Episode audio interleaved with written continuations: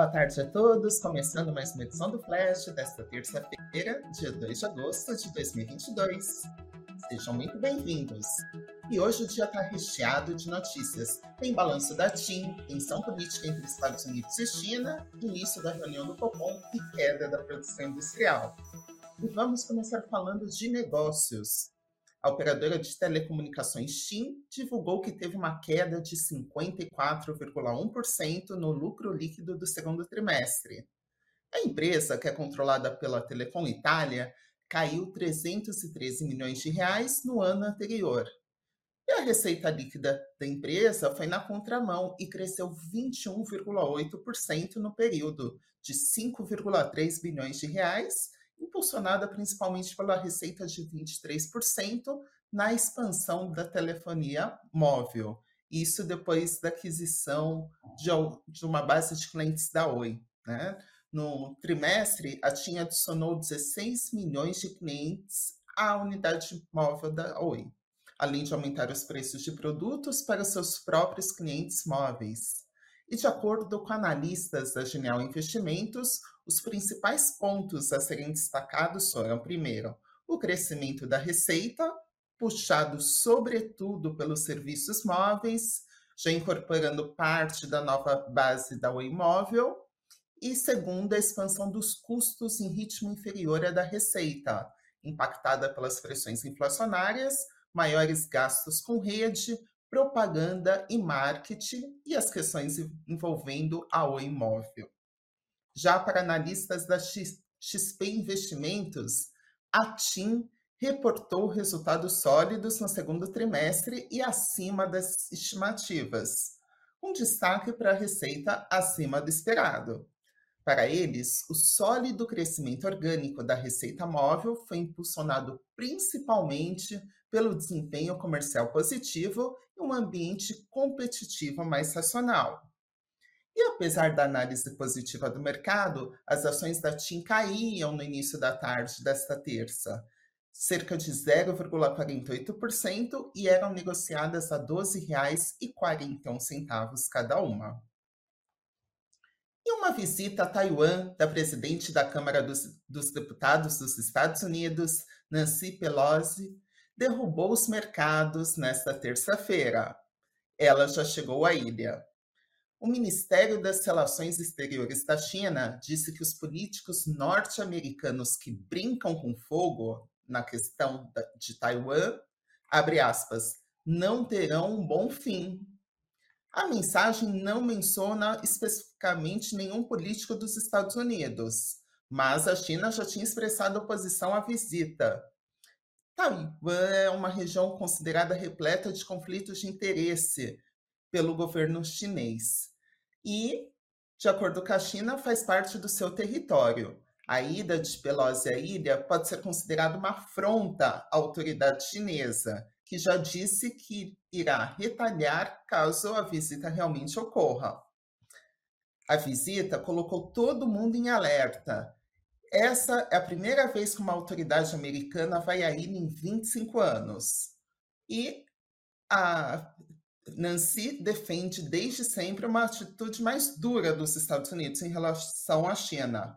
E apesar de não apoiarem abertamente o governo de Taiwan, os Estados Unidos também não consideram uma província rebelde, que é a posição oficial de Pequim. De acordo com analistas da Research Guide, o mercado teme por uma resposta militar. Tendo todo esse cenário em vista, o dólar volta a se fortalecer na medida em que os investidores buscam a segurança da moeda americana nesse ambiente de maior aversão ao risco. E as bolsas americanas abriram de em queda. Dow Jones caiu 0,33% na abertura e o Nasdaq recuava 0,66% começou na manhã desta terça-feira a reunião do Comitê de Política Monetária, o Copom, do Banco Central, para definir os rumos da taxa Selic, que é considerada a taxa básica de juros da economia do Brasil.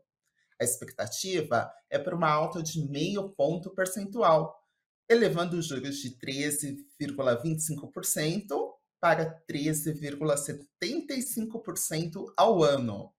A decisão vai ser anunciada na amanhã, na quarta-feira.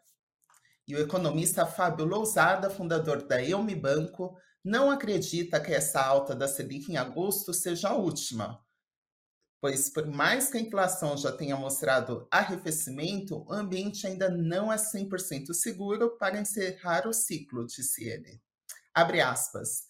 Em meio aos juros altos e com mais uma alta da Selic nesta semana, vale o investidor ficar atento a ativos pós-fixados de liquidez diária que remuneram com a taxa Selic atual e oferecem segurança como Tesouro pós-fixados e CDBs, que possuem a vantagem do FGC. Fecha aspas, afirmou analistas.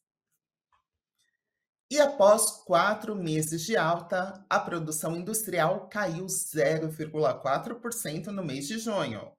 Com o resultado, o setor ainda se encontra 1,5% abaixo do patamar pré-pandemia.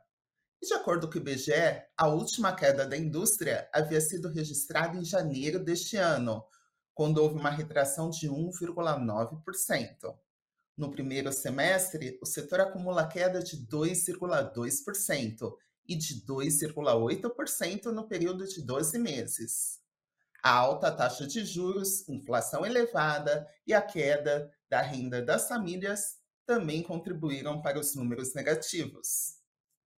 E a cidade de São Paulo poderá ter a tecnologia de internet móvel 5G, a quinta geração, ativada a partir na próxima quinta-feira, no dia 4 de agosto. A autorização foi dada nesta terça-feira pela Anatel. E a capital paulista será a quinta cidade a receber o sinal 5G do país, que teve início em Brasília no dia 6 de julho, depois foi para João Pessoa, Porto Alegre e Belo Horizonte. Agora vamos ver como está o funcionamento do mercado financeiro nesta terça. O Ibovespa, principal índice da B3, operava em alta nesta terça-feira, com o mercado aí de olho no aumento das tensões geopolíticas entre Estados Unidos e China. Por volta do meio-dia, Ibovespa tinha alta de 0,68% e estava aos 102.921 pontos. O dólar também estava em alta e era cotado a R$ 5,24. Já o Bitcoin tinha uma retração de 2,2%, 2%, sendo negociado a mais de 22.800 dólares. E agora vamos aos destaques do Invest News desta terça. O programa Cafeína de hoje mostra se os dividendos da Petrobras compensam o risco político com a aproximação das eleições. A estatal foi a maior pagadora de dividendos da Bolsa em 2022. E o destaque do nosso site, investnews.com.br, é uma reportagem sobre o assunto do dia, início da reunião do Copom aí para definir os rumos da taxa Selic. Lembrando que o resultado só vai ser anunciado amanhã, quarta-feira. E o flash de hoje termina por aqui. Não se esqueçam de, de acompanhar o Boletim Invest News logo mais às seis e meia da tarde, pessoal. Uma boa tarde a todos e tenham um excelente dia.